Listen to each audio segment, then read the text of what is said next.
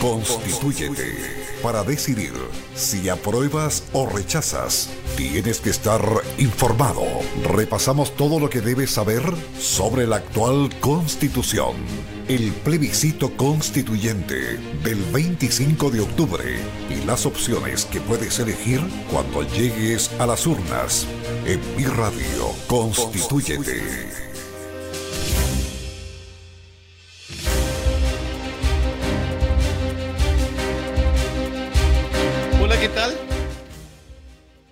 Hola, ¿qué tal? ¿Cómo están? ¿Cómo están? Buenas tardes. Eh, tres de la tarde con eh, cinco minutos. Tres de la tarde con eh, cinco minutos. damos inicio a esta nueva edición de Constitúyete, programa que va los martes y jueves de 3 a 4 con el único fin de que usted vote, pero vote informado. Así de fácil Queremos que la mayor cantidad de gente vaya a votar y vote informado. Eh, agradecerle rápidamente a nuestros auspiciadores de este bloque, que generalmente está Andrés Moraga, con, eh, eh, perdón, con Entérate de Todo, Panadería y Pastelería Maibel, Farmacia San Juan, Dulcería El Molle. le agradecemos a los muchachos porque nos acompañan en este espacio. Eh, día jueves esta semana, próxima semana ya supe que va a ser el día martes. Yo lo recibo todas las semanas si quieres, porque aprendo muchísimo con él.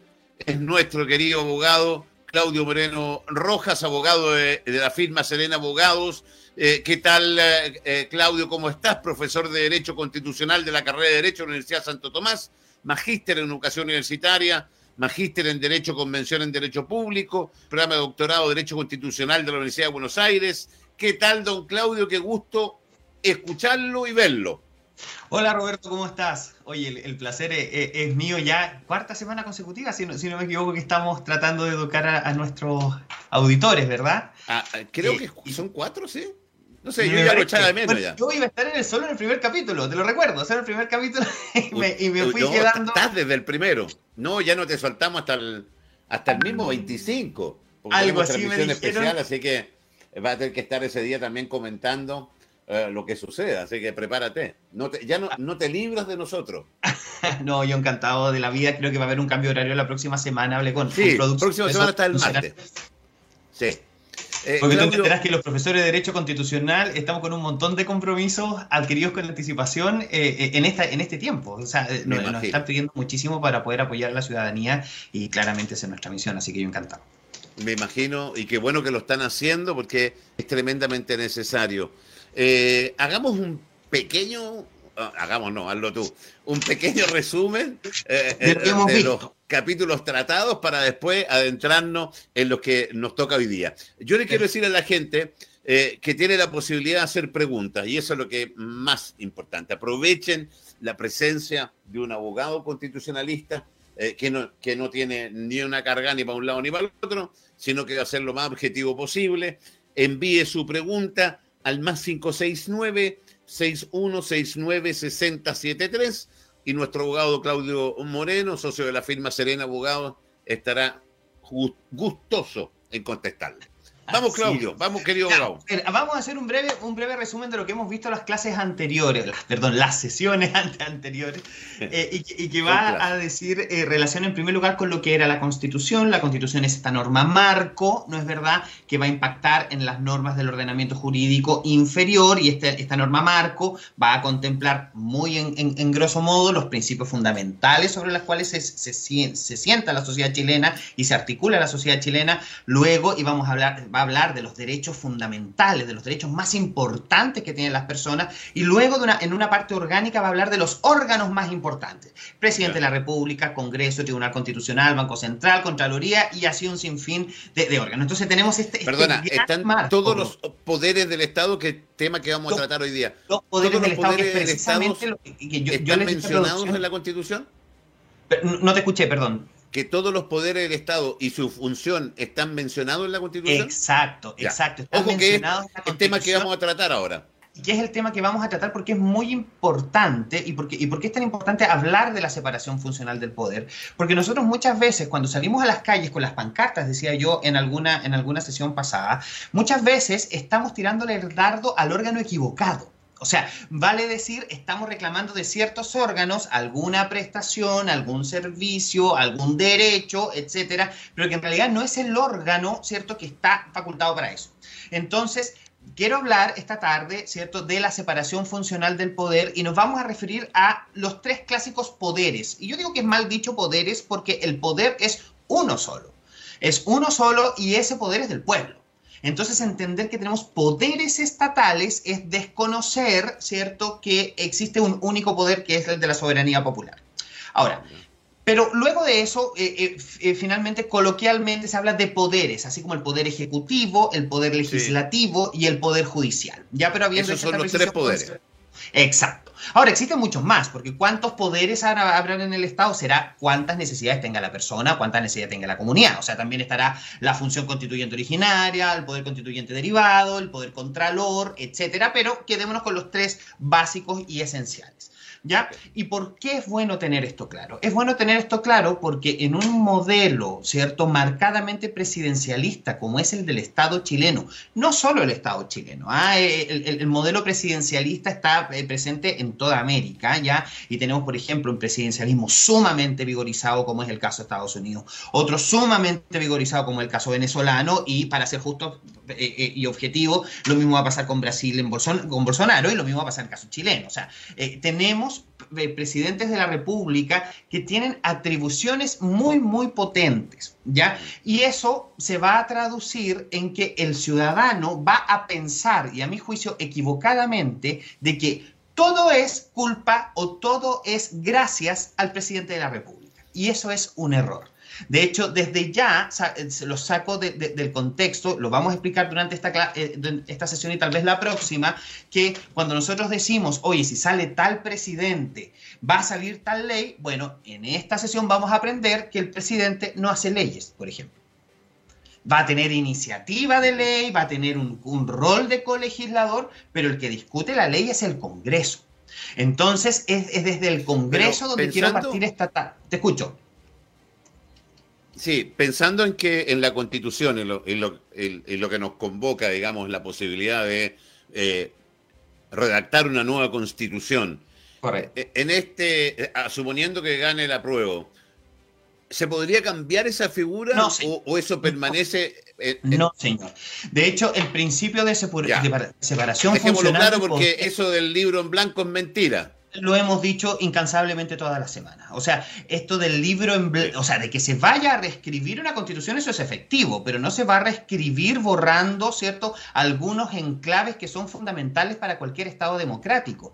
Es más, la este es uno de ellos gracias a la reforma constitucional que incorpora este nuevo plebiscito en el capítulo 15, hoy día nuestra constitución tiene 143 artículos, en el capítulo 15 dice expresamente que la nueva constitución no va a poder, por ejemplo, infringir el Estado democrático que se encuentra presente. No se puede infringir eh, los tratados internacionales que se encuentran vigentes y, o, las sentencias ejecutoriadas. Y cuando hablamos de que no puede infringir el Estado democrático, entendemos que tampoco puede infringir la separación funcional del poder. ¿Te das cuenta? Entonces, hay un montón de situaciones que incluso para que la gente lo sepa, el principio de separación funcional del poder es instalado desde el siglo XVIII. Estamos hablando de Montesquieu, o sea, estamos hablando de un concepto que viene de hace dos siglos atrás para todas las constituciones que se entiendan representativas. Y al tiro, te, te digo, Roberto, lo que te quiero decir es que esta lógica de separar el poder funcionalmente dice relación con acabar con las monarquías. Cuando el monarca, la monarquía absoluta, tenía el poder concentrado en todas sus funciones. Ahora sí, perdón. Entonces, a ver, para ir aprendiendo, porque es la idea y acabo de aprender algo, y yo creo que todos, no hay ninguna posibilidad que bajo esta nueva constitución que se pueda llegar a escribir se cambie el formato de los poderes? Ninguna posibilidad. Podrás modular las atribuciones, podrás modular, ¿cierto? Tal vez recortar. Pero el sistema presidencialista, el sistema presidencial el sistema presidencialista se mantiene. Podrás redibujar el sistema presidencial, ¿cierto? Y cambiarlo tal vez a un semipresidencialismo. No estoy hablando de un parlamentarismo como en el caso inglés. Podrás redibujarlo, podrás matizarlo, pero acabar con el poder ejecutivo es algo que no se puede hacer. Y, y vuelvo y te repito, esto tiene una razón de ser. Y por eso me fui un poquitito hacia la historia. Porque en definitiva, cuando tú entiendes que el poder está separado, el Estado, la figura estatal, es un poco más justa. Imagínate si tú tuvieses una reclamación ante mí, que soy autoridad, y yo dicté la ley y además te resuelvo el asunto. Te resuelvo el caso y, y, tú vas a reclamar ante un juez y resulta que el juez también soy yo. ¿Te das cuenta que es absolutamente injusto? El ciudadano no tendría ninguna posibilidad. Ahora, mira, te voy a hacer una pregunta muy interesante, según yo, por lo menos para mí. Por favor. Eh, eh, en, esta, en esta desmitificar que esto no va a ser un libro en blanco, ¿qué cosas, así de grandes rasgos, se mantienen o no se pueden tocar? Es precisamente de la constitución actual. Para que ¿Qué se va a mantener? ¿Qué es lo que se va a mantener sí o sí? Sí o sí. la cláusula democrática. O sea que Chile es una república democrática y eso implica que la soberanía comienza desde el pueblo y que el poder se encuentra separado. Eso y muchas cosas más implicará la democracia que la explicaremos tal vez en otro momento.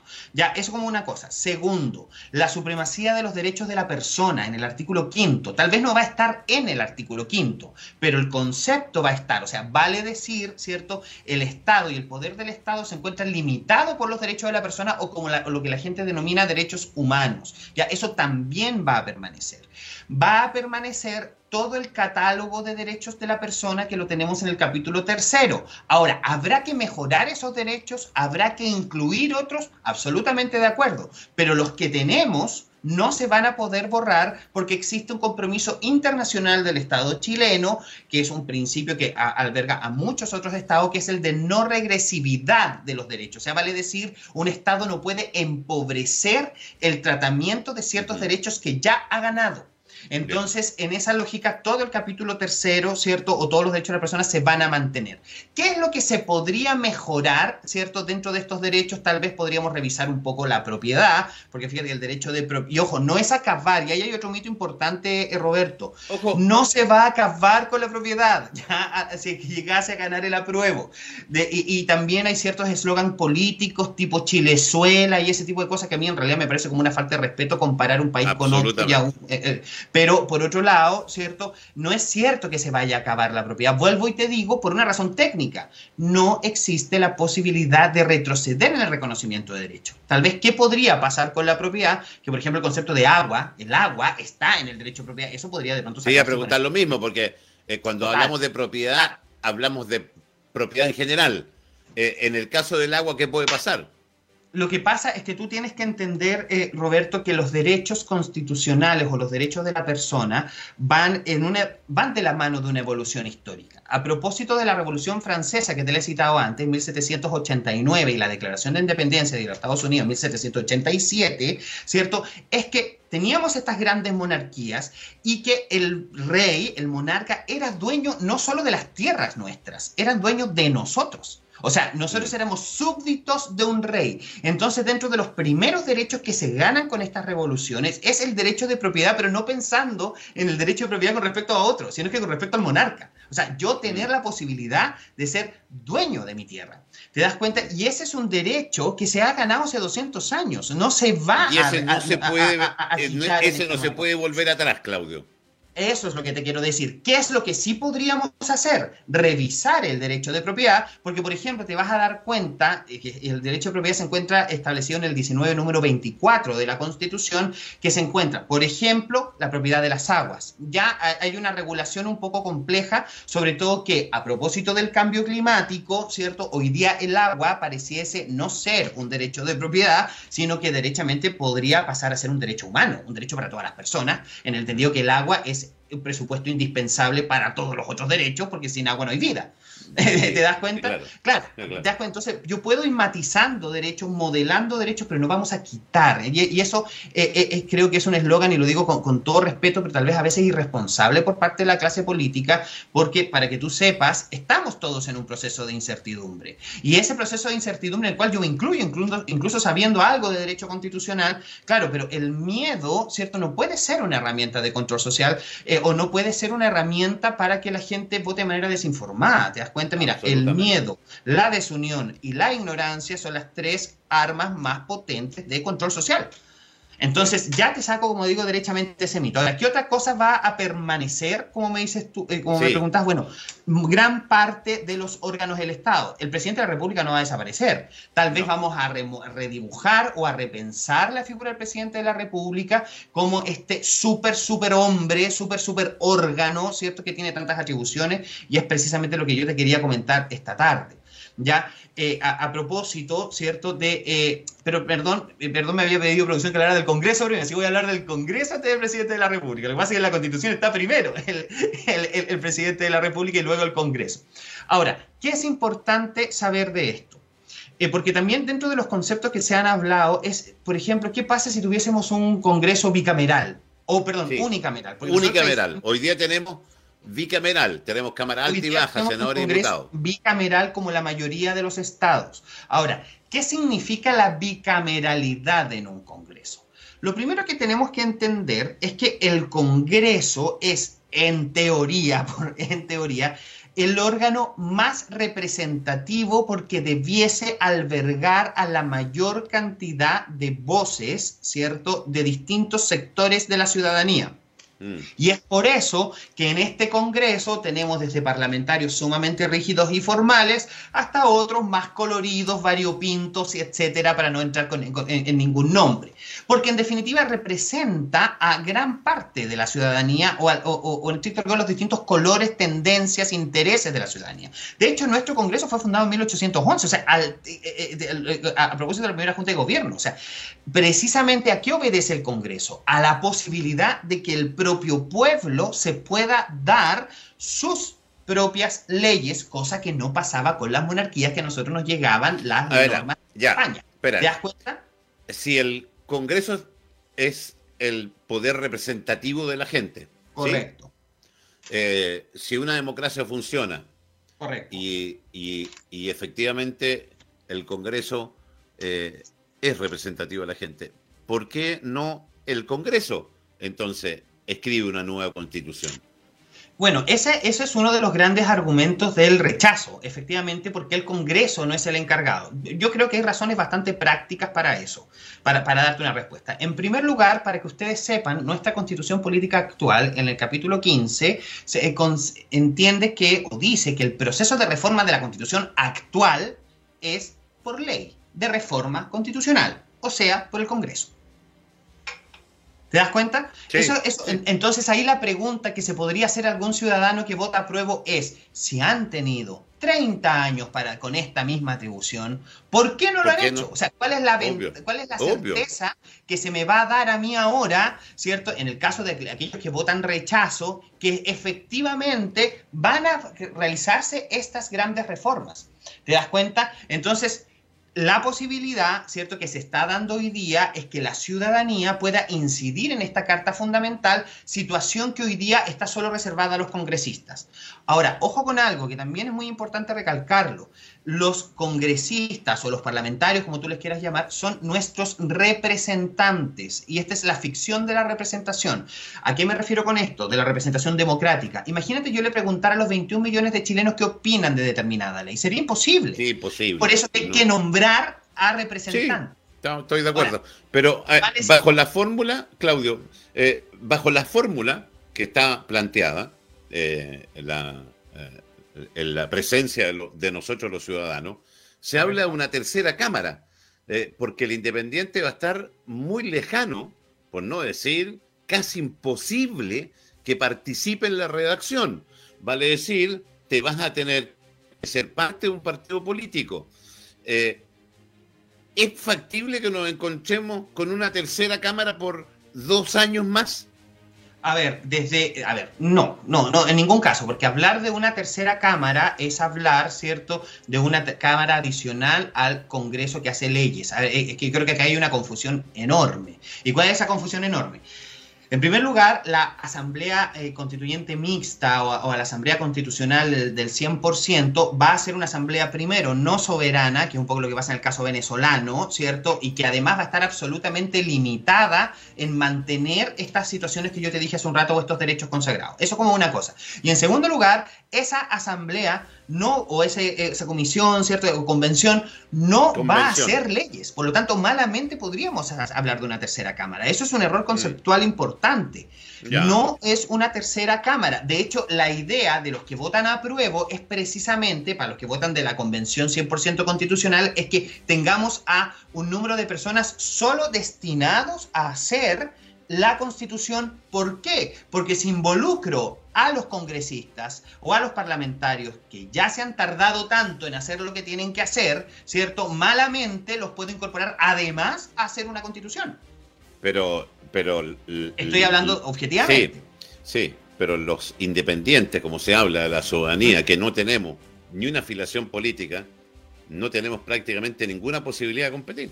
A ver, sí, hay, también hay ciertos mitos que dejamos puestos sobre la mesa la semana pasada.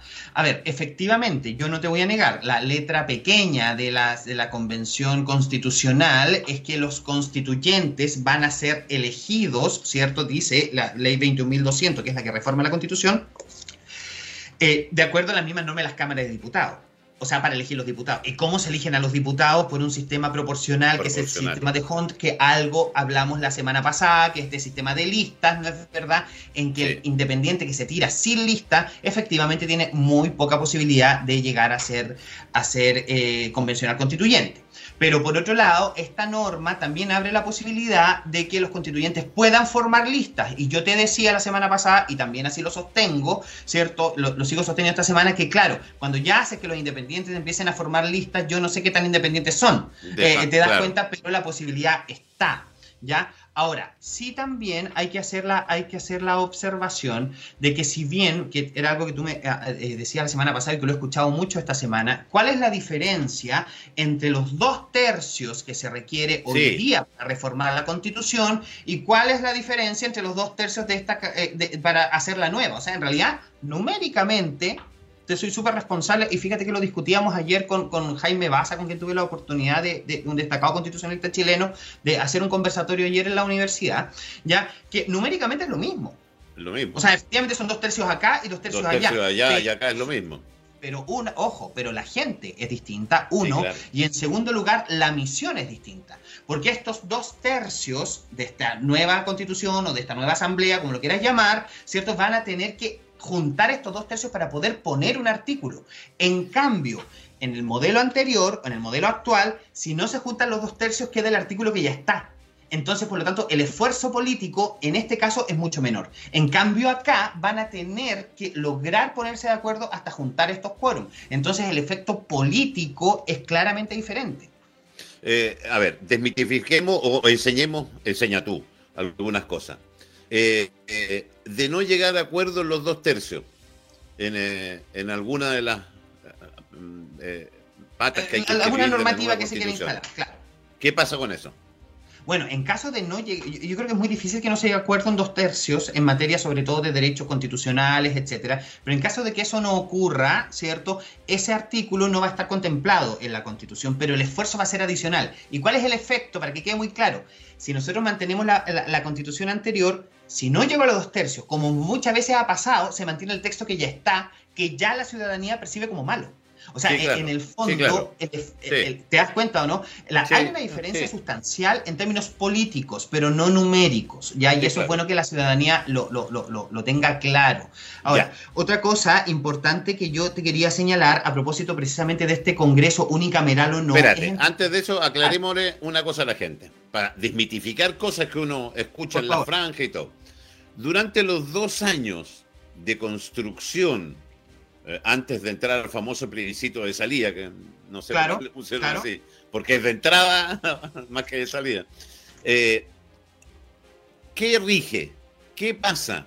Eh, ¿Quedamos en ascuas, como dicen algunos? No hay ninguna posibilidad de que un ordenamiento jurídico no tenga constitución política. Efectivamente, efectivamente, me parece que alguno de los panelistas que invitaste para el martes citaba el caso de Inglaterra, ya, y claro, Inglaterra tiene una forma distinta de constitución o constitución consuetudinaria, no es un documento único, pero si no es el único caso en el mundo, es, no recuerdo en este momento otro, pero claro, se, pero en realidad todos los estados tienen una constitución. Entonces, ¿qué pasa si nosotros no logramos tener? Mira, pueden darse dos escenarios. No se lograrán juntar los dos tercios para hacer estos nuevos textos constitucionales o este nuevo texto constitucional, o derechamente la ciudadanía lo rechace. Que esa es otra cosa, la importancia del plebiscito de salida. ¿Sabe que a mí no me gustó? Pasaron los nueve meses, la ley otorga la posibilidad de prorrogar a esta comisión, ¿cierto? Esta convención por tres meses más, sacaron la constitución y no nos gustó. Bueno, en ese caso va a seguir rigiendo la constitución del 80. Y durante todo este tiempo, hasta que la constitución nueva, en el caso de que salga el apruebo, eh, no sea declarada, publicada en el diario oficial, promulgada por el presidente de la República, etcétera, va a seguir rigiendo la Constitución del 80. O sea, no existe la posibilidad de que nuestro Estado se quede sin constitución, que es, una, que, es lo que la gente también a veces tiene mucho miedo. ¿Te das cuenta? Mm. Hay una pregunta acá, dice consulta con respecto a no retroceder en los derechos. Tengo entendido que esto es en cuanto a acuerdos internacionales, pero en cuanto a los temas internos, ¿Es cierto que se puede hacer caso omiso de esto? No, señor. No, es una, muy, es una muy interesante pregunta porque cuando nosotros hablamos, tú tienes que pensar en el derecho como un globo, ¿ya? Y o como un gran árbol que tiene distintas ramas, perdón. Y dentro de esas ramas están los tratados internacionales ratificados por Chile y que se encuentren vigentes y la obligación de cualquier Estado que ratifica y firma un tratado internacional es incorporar esos conceptos del tratado a su legislación interna. Mm. Esa es la gracia del tratado. Entonces, por lo tanto, bueno, hay una discusión porque nuestra constitución no es tan clara, a diferencia de la Argentina, que dice el tratado internacional es parte de la constitución. Nosotros los profesores de Derecho Constitucional todavía estamos en el debate si eso tiene o no rango constitucional, pero para tranquilidad del auditor, ese tratado internacional firmado en el exterior tiene validez dentro del derecho interno como cualquier norma de la República. Por eso cuando yo les digo que está un compromiso internacional, es un compromiso no moral, es un compromiso jurídico del Estado chileno. Sí, claro. Ya, hablemos de la cámara, después te voy a hacer preguntas, la gente puede mandar las preguntas, ya han llegado, las voy a hacer después eh, para que Claudio Moreno, nuestro abogado, desarrolle eh, lo que queremos hablar, que me interesa mucho, porque yo soy de la idea unicameral, ¿ah? yo soy unicameral absolutamente, entonces me interesa mucho escuchar lo que va a explicar. Eh, mande sus preguntas más 569-6169-6073 para que nuestro abogado, don Claudio Moreno, las conteste. Hablemos un poquito de unicameral o bicameral. Ah, ya, para eso tenemos que hablar, como te digo, ya lo dije al inicio de esta conversación, el poder se encuentra separado y vamos a analizar los tres grandes poderes y vamos a partir por el legislativo. ¿Ya? El legislativo, a cargo del Congreso, que se encuentra en Valparaíso, es el encargado de hacer leyes. Las leyes. Leyes, ¿ya? El Ejecutivo es el encargado de la jefatura de Estado, jefatura de gobierno y también va a dictar un tipo de norma que se llaman decretos. Ya, entonces, esto es un tip muy interesante, ¿cierto?, para nuestros auditores. Cuando estemos hablando de ley tanto, entendemos que salió del Congreso, le digo yo a mis alumnos, y cuando ya sepa que estoy hablando de un decreto, o dice decreto tanto, decreto con fuerza de ley tanto, decreto supremo, sabemos, sabemos que sale del Ejecutivo, del presidente. Perfecto. O sea, el del Congreso no salen decretos y del presidente salen no salen leyes. ¿Se entiende? Es como pastelero tu pastel. ¿Ya? Eso, es como, es, como una primera cosa, ya que tenemos que tener clara. Ahora, otra cosa que tenemos que señalar es que nuestro Congreso se conforma de dos cámaras, la Cámara del Senado y la Cámara de Diputados, ¿ya? Y lo pueden encontrar en nuestra Constitución desde el artículo 46 en adelante. ¿Ya? La figura del legislador, o sea, de este órgano representativo que se da sus propias normas en representación del pueblo, como te digo, proviene en nuestro caso de 1811. O sea, estamos hablando, ¿cierto?, de siglos de permanencia de este estamento. Ahora, ¿por qué bicameral? Fíjate que originalmente el diseño en términos históricos dice relación con algo que tiene lógica. ¿Y cuál es la lógica? La idea es que la ley sea lo suficientemente razonada, meditada, sopesada, depurada o lo más perfecta posible. Y para eso se piensa en un modelo objetivo es que nazca en una de, alguna de las cámaras o a petición del presidente de la República y haya otra cámara que la revise. Esa es la lógica, o sea, tener una doble revisión de la ley.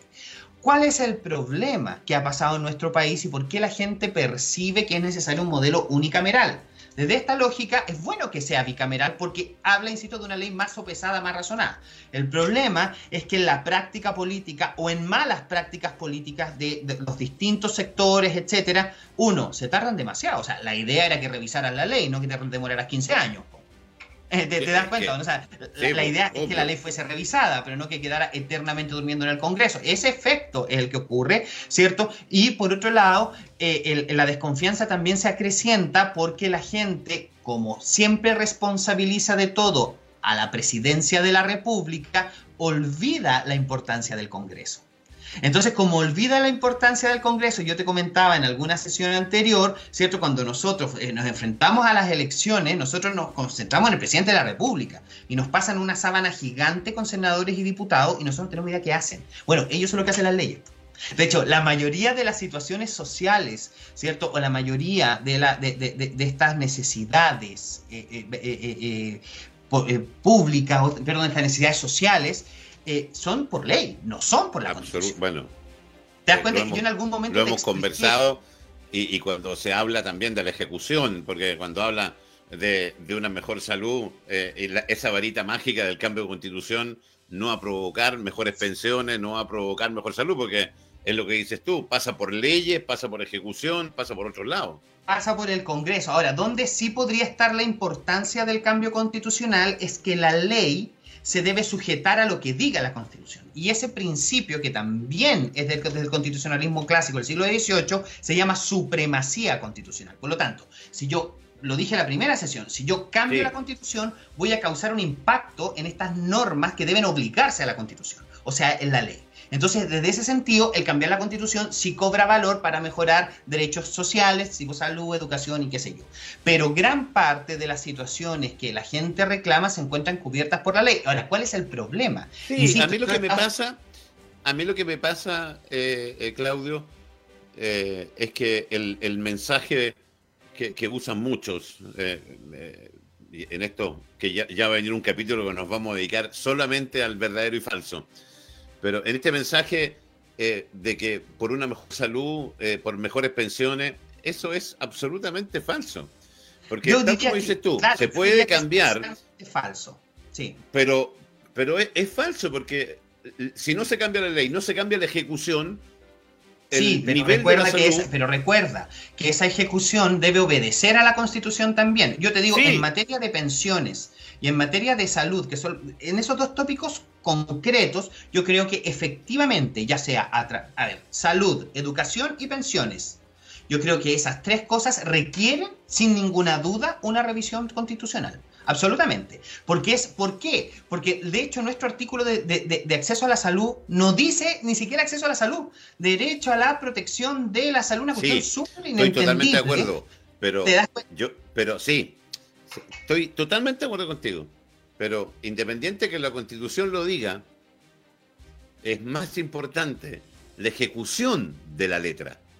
Pero si la ejecución de la letra va en contra de una constitución que no dice nada, malamente vas a lograr esa ejecución. Entonces, en estos tres bienes jurídicos que yo te estoy mencionando, yo creo que sí hace falta una revisión constitucional. Ahora, ojo, esa revisión constitucional no significa que estoy induciendo a la gente a, porque el capítulo pasado la gente pensó que estaba induciendo al rechazo y ahora que estoy induciendo a la prueba. No estoy induciendo a ninguno de los dos lados. Dije revisión constitucional. Y esa revisión constitucional puede ser perfectamente a través de los mecanismos que ya están para los que votan rechazo, pero que efectivamente lo hagan, o a, través de una nueva constitución. Pero de que se requiere revisar, se requiere revisar. Entonces, cuando tengo ciertos bienes jurídicos, para poder amalgamar, si no puede ser que la ley suprema vaya por un lado y la norma de ejecución vaya por el otro. Eso atenta. ¿Te, das cuenta? Absolutamente. absolutamente. Ya, estábamos en unicameral, unicameralidad, bicameralidad. Entonces, como yo te decía originalmente, ¿cierto? La, lógica del Congreso bicameral dice relación primero con ampliar la representación, que quepan más personas dentro de este Congreso. Mientras más personas haya, es mejor porque se entendería mejor representada toda la diversidad que implica la población de un Estado. Y por otro lado, la bicameralidad se sostiene en esta revisión para hacer una ley más comillas perfecta. El problema que nos hemos topado en términos prácticos es que nuestros congresistas, nosotros no los sentimos representantes, Ya, no lo sentimos.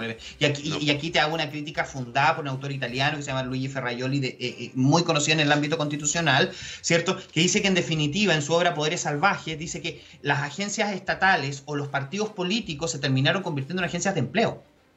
Ya no, no, no son agencias ah, de y eso lo dicen en Italia. Sí, claro, sí, total. Si esta es una realidad mundial. No, esto no es solamente pasa en Chile. Entonces, ah, claro. Yo pensé que era nuestro nomás. No, no, esto es una, la, situación del desprendimiento de la ciudadanía con la clase política es una realidad latinoamericana. Si nosotros estamos frente a una crisis institucional no solo chilena. Esto está pasando. Oye, hace dos semanas en Bogotá quedó la escoba. No sé si, no, sé si supiste a, a, que habla escoba en Argentina. ¿Te, das cuenta? Este, este desprendimiento es, es de todo. Entonces, ¿cuál es el asunto?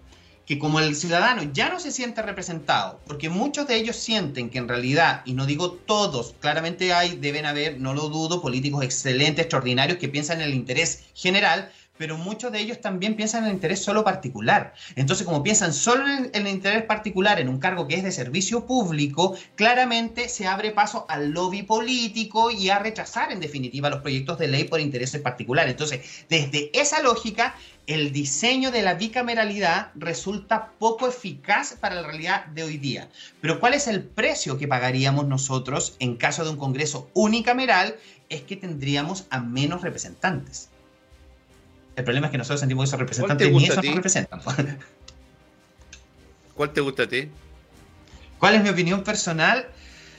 Eh, mira, yo sostengo la bicameralidad aún. Yo creo que aquí este, este problema se soluciona no con achicar el Congreso, sino que con votar adecuadamente. O sea, si, el Congreso efectivamente tuviese buenos o, gente que nosotros sintamos que nos representa, la bicameralidad no sería un problema. Créeme no, podemos tener, eh, en vez de achicar el Congreso, yo no estoy hablando a lo mejor de achicarlo, pero tener una sola Cámara. Correcto eh, porque hoy día tenemos ciento y tantos diputados y X senadores, tengamos ciento y algo de uno solo, que sean capaces de representarnos. No estoy diciendo que reduzcamos la cantidad, sino que este doble proceso que involucra muchas veces que las cosas se traten. ¿Perdona?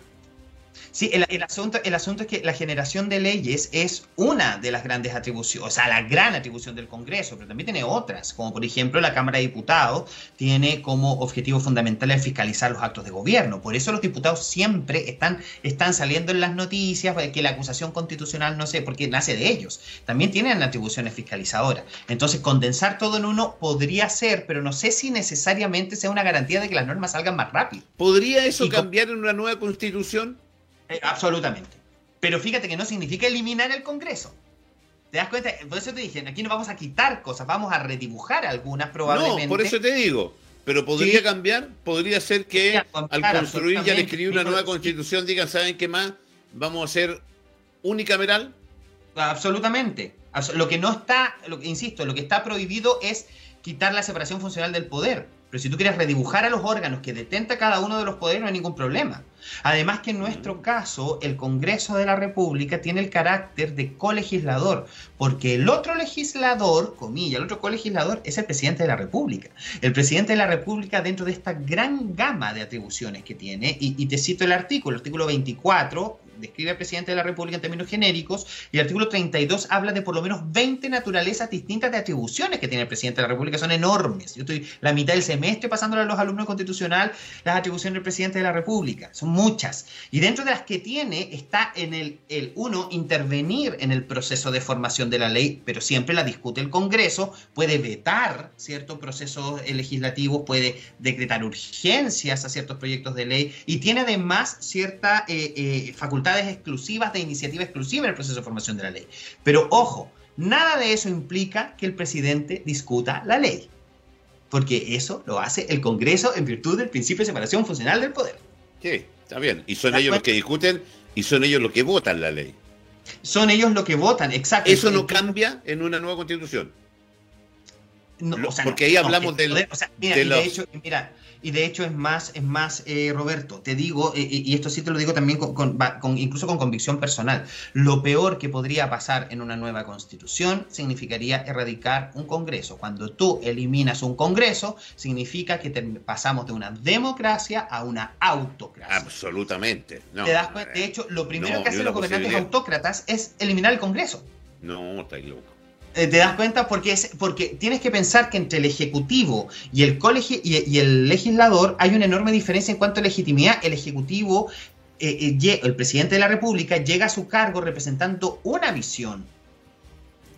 Mm. Oye, 15 con 44. déjeme hacerle algunas preguntas porque si no, después me entusiasmo y no voy a alcanzar. Eh, eh, envíe sus preguntas al más 569-6169-6073. Pregunta a un auditor o auditora, porque no se identifica. Eh, dice, ¿cómo? Ah, ¿se pegó? Usted me dice, ah, volvió.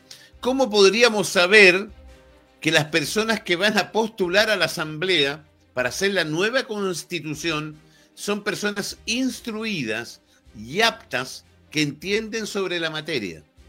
Qué preguntaza que puso.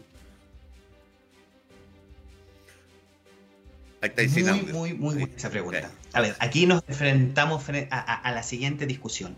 ¿Quiénes debiesen hacer la constitución? ¿Todo el pueblo? Porque en estricto una constitución es, no es verdad, una norma dada por el pueblo único soberano. Y eso implica, insisto, un pueblo variopinto, no solamente doctores en derecho constitucional, porque eso también sería poco democrático. ¿Te das cuenta? Porque estarías reservando a una élite intelectual el desarrollo de una nueva constitución. Y ojo, el efecto sería el mismo que se le critica a la constitución del 80, que es ilegítima porque se hizo entre gallo y medianoche solo por un sector.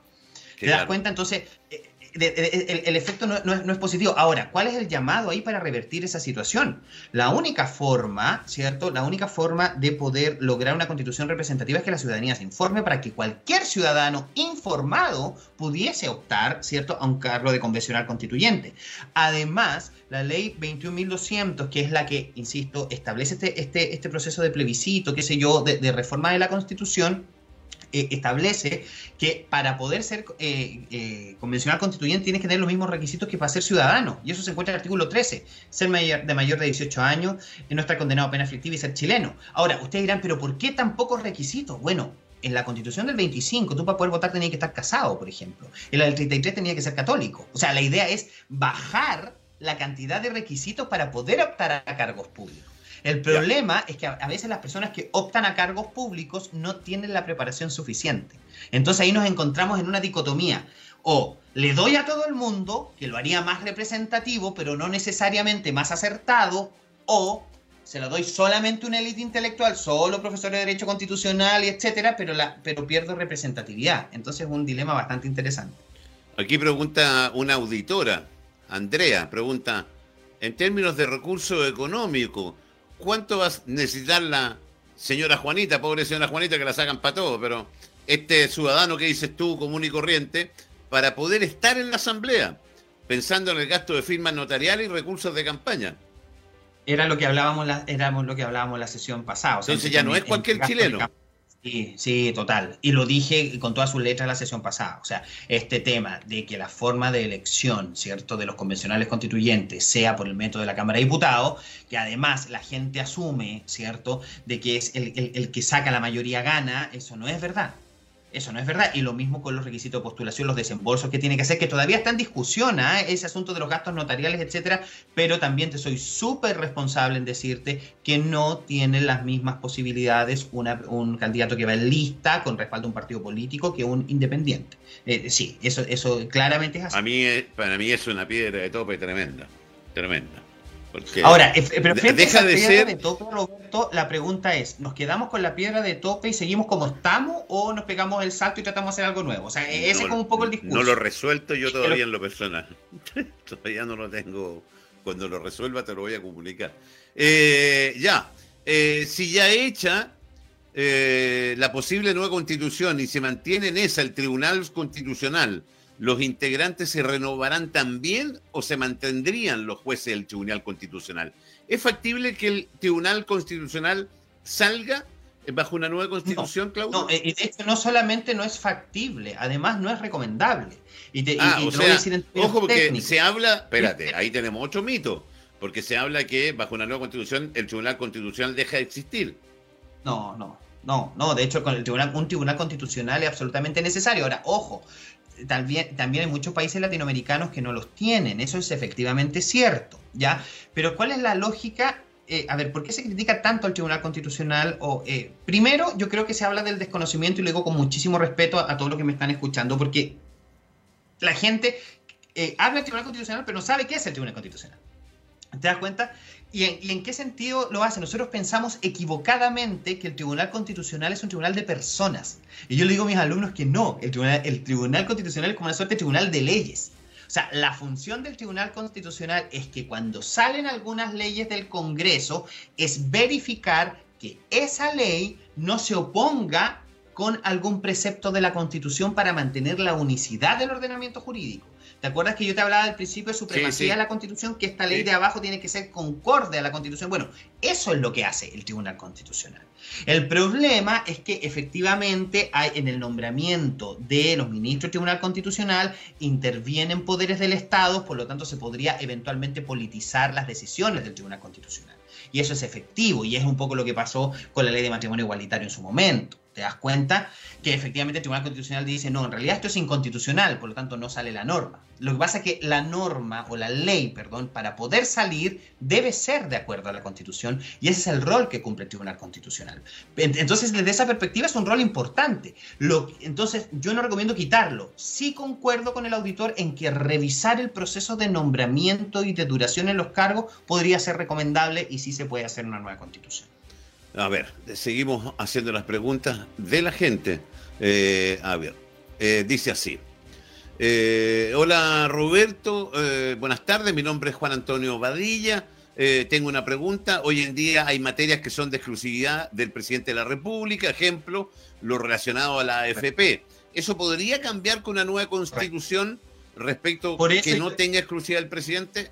Parece que Por eso yo tenía tantas ganas y producción me dijo que invirtiera el orden de partir por presidente de la República y no por Congreso. Efectivamente, porque tengo entendido que el señor Dueñas quería hablar de Congreso primero. Eh, no, te mintieron, yo no dije ¿Ah? nada, ni me metí en la pauta hoy día. Así que que Andrés Moraga no me meta a mí en la película. No, mira que, mira que yo ni me metí. Yo recibí pauta y cumplí como un obrero de la radio nomás. Ya, una fiel, un, un, un, un, manso cordero, dices tú. Sí. Mira, a ver, eh, efectivamente sí, sí, se podrían revisar y de hecho es lo que me gustaría conversar la próxima semana, el tema del presidencialismo. O sea, el, presidencialismo, este presidente tan vigorizado que le falta poco para agarrar un, no sé, agarrar un avión como las teleseries, o sea, como las películas gringas y mata a él a la, a la, invasión marciana, ¿me entendía? ¿Cachai? Ese presidente súper potente es algo que podría eventualmente revisarse. ¿Y por qué podría eventualmente revisarse? Porque la ciudadanía no se está sintiendo representada por el presidente de la República. Y no, no solamente digo la digo en el general de los gobiernos. Eh, te, das cuenta, pero eso prefiero reservarlo para la, como digo, para la próxima eh, semana, pero sí, para responder al auditor, sí se podrían revisar las facultades exclusivas del presidente de la República. Lo que no se puede hacer es quitar al presidente de la República. ¿Te das cuenta? Pero claramente revisar sus facultades. Eh, don Roberto, ¿y cómo se puede hacer para que no los mismos parlamentarios se autofijen sus salarios y a la vez los que realizan desfalcos con dinero de todos los ciudadanos reciban penas de cárcel y no clases de ética? Estoy absolutamente de acuerdo con el auditor. Creo que eso sí debe ser objeto de una norma de reforma constitucional. Te cuento, te cuento que el Congreso Nacional, como te explicaba, eh, eh, se encuentra regulado desde el artículo 46 en adelante de la Constitución Política y además tiene una ley de regulatoria que es la Ley Orgánica Constitucional del Congreso Nacional. En esas dos normas nosotros podemos revisar cuánto ganan, podemos revisar cuánto duran, podemos revisar cómo se eligen, etcétera, y, cuáles son los dispositivos para poder hacer que el, congresista, en este caso, o el representante, sea responsable de sus actos ante el pueblo. Y estoy absolutamente de acuerdo contigo. Y creo que ahí sí es objeto, insisto, de revisión constitucional. No dije apruebo o rechazo, cualquiera de los dos caminos podría servir para eso. Pero revisar, ¿no es verdad?, el estatuto de los parlamentarios, yo creo que es algo que la ciudadanía derechamente está pidiendo. Eh, voy con la última. Le voy a decir a Andrés que me deje guardar las preguntas para el otro capítulo. Eh, tengo que elegir entre una de estas. Eh, a ver. ¿Por qué en Chile no se toma el modelo que usó Colombia en su constituyente, donde se eligieron personas de todos los estratos sociales? Bueno, eso es un poco, es un poco lo que preguntaba el auditor anterior. ¿A quién tenemos que darle esta responsabilidad? ¿A todas las personas de los estratos sociales o a una clase, comilla, eh, que tiene cierto conocimiento reservado, estudios, qué sé yo? Eh, el hecho, ambas, ambos tienen sus peligros te lo digo derechamente. El entregárselo a una suerte de élite intelectual implica que no necesariamente voy a estar conectado con la ciudad, con la realidad o con las pretensiones reales de la ciudad. Absolutamente. Hay una, de hecho, perdona, hay una desconexión. Va a haber una desconexión. te, das cuenta, te das cuenta, entonces, entonces en ese escenario podrías, claro, saldría tal vez una constitución mejor elaborada, pero nadie entienda. o, eh, eso, o, que no sea tan representativa. Ahora, el hecho de darle a, eh, ¿Cuál es el, otro problema? Perdona, es, que, déjame, es que ahí está la, piedra de tope, pues, Claudio. Porque esa persona que es del pueblo, de esta famosa manoseada palabra pueblo, que tiene la posibilidad y debería participar de este proceso constituyente, no tiene los recursos, que es la pregunta que hizo Andrea. correcto, pero aquí entiendo además que la pregunta se refiere al conocimiento, porque por otro lado... Que es que, no, no cacho como es en Colombia. No, no, no, porque hace, referencia al modelo de Colombia, yo no. Es lo mismo, o sea, e, es, es abrir, ¿cierto? Es bajar un poco los, los, requisitos, los alambiques para poder llegar a la convención constituyente y tratar de tener, no es verdad, a todo el sector de la ciudadanía. Ahora, yo no tengo problema con eso, de hecho hasta me encanta me gusta, porque esto dice relación con una constitución que, que albergue todo lo variopinto que es la ciudadanía. Absolutamente. Pero después no, que, no nos quejemos si en esa convención hay alguien vestido de manera estrafalaria, hay alguien, te, das cuenta porque nosotros somos súper doble discurso en ese sentido. Claro, queremos, no es verdad que esté toda la ciudadanía representada, perfecto, ahora llega un congresista vestido de manera, de, manera muy variopinta y lo criticamos. Entonces, ¿qué queremos? Mm. Si eso también es parte de la diversidad de un pueblo, ¿te das cuenta? Así es querido eh, Claudito Moreno. Eh, como siempre, es un agrado. Eh, próximo martes. Este programa se repite el sábado a las 9 de la mañana. después también queda en nuestra página web a disposición nuestro diario electrónico, miradiolS.cl, que aprovecho de contarte a ti y a los auditores, 650 mil y fracción visitas durante el mes de septiembre. Eh, eh, cifra bastante buena. Así que eh, Claudio Moreno, socio de la firma Serena Abogado, profesor de Derecho Constitucional de la carrera de Derecho de la Universidad de Santo Tomás, y todos los otros títulos honoríficos y, demás. algún día hablaremos después si podríamos tener un, sistema de primer ministro. Pero eso otro día. Claudito, un abrazo grande, gracias como siempre. Un abrazo grande, gracias a todos y gracias a todos por escucharnos. Que estén muy bien. Gracias a ti. Eh, qué agrado, qué agrado es ah, aprender con, Claudio. Eh, hay que votar, hay que votar informado. Eh, panadería y pastelería Maibel, tortas, pasteles, pollo a las brasas y más. En nuestros tres locales con reparto a domicilio. haga sus pedidos al 51 252 2899. Estamos en Los Perales 896, Balmaceda 431. y JJ Pérez 34 01. Eh, anota este número, Andrés, que le voy a cantar inmediatamente, el que le falta. 61. Eh, Ese es el número que le falta, Andrés. 61. Usted me entiende. Ya. Eh, estaba yo con Maybell. Yes. Las tortas, pasteles, empanadas, pizzas, chaparritas, pastel de chocolate, todo lo que usted necesite. Tenemos reparto a domicilio 51 252 28 99. Eh, saludamos a nuestros amigos de Farmacia San Juan. Bienvenido al ahorro. Somos la única farmacia con atención 24 horas, 24 eh, hours a day en toda la región de Coquimbo. Si escuchó bien, 24 horas de atención personalizada y los mejores precios. Pero eso no es todo. Para garantizar la mejor atención, contamos con despacho a domicilio. Consulte por su receta al más 569 36 42 30 60 y tendrá en la puerta de su casa eh, tendrá en la puerta de su casa sus remedios. Tenemos de todo, medicamentos, productos naturales, todo lo que usted necesite. Eh, www.farmaciasanjuan.cl. Y aquí yo estoy sentido, pero me lo voy a arreglar porque mañana, viernes, hago mi pedido para que me llegue el sábado. Estoy hablando de la dulcería El Molle. Eh, dulcería El Molle, la tradición del Valle del Elqui, ahora en la puerta de tu casa. Tiene repartos en La Serena y Coquimbo los días miércoles y sábados.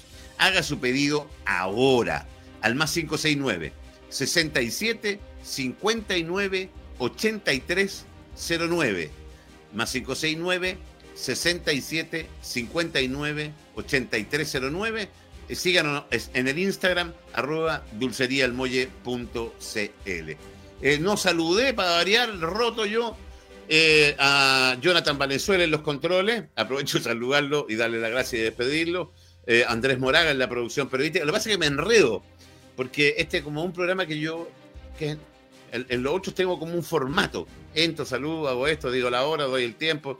Ya, pero en este no. Entonces aprovecho de saludar y despedir. Eh, me voy, doy la vuelta y vuelvo para ser los dueños de la tarde. Gracias a Andrés Moraga, que está en la producción periodística, Jonathan Valenzuela en, los controles y en la producción, en la puesta en escena. Eh, mm, voy, doy la vuelta y vuelvo para un dueño de la tarde muy entretenido, eh, porque viene, entre otras cosas, como mañana hay fútbol, viene Guillermo Herrera, eh, que nos va a hablar también de constitución, según él. Yo tuve una discusión hoy día con él, porque eh, incluso él está siempre acostumbrado a hacer temas entretenidos. Eh, y me dijo, no, sabéis que la verdad es que hoy día quiero tomarme un tiempo y voy a hablar un poquito del tema de la constitución. Ok, le dije yo. Ahora, no le creo. Pero vamos a ver con qué, con qué nos sale. Vamos a la pausa, o sea, no, me voy yo. Este programa se repite sábado 9 de la mañana. Chau, chau.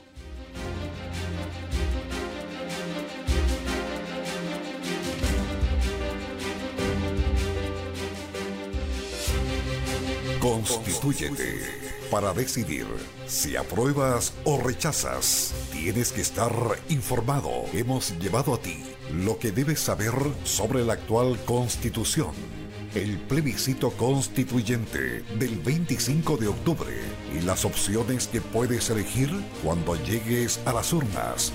En mi radio, constituyete.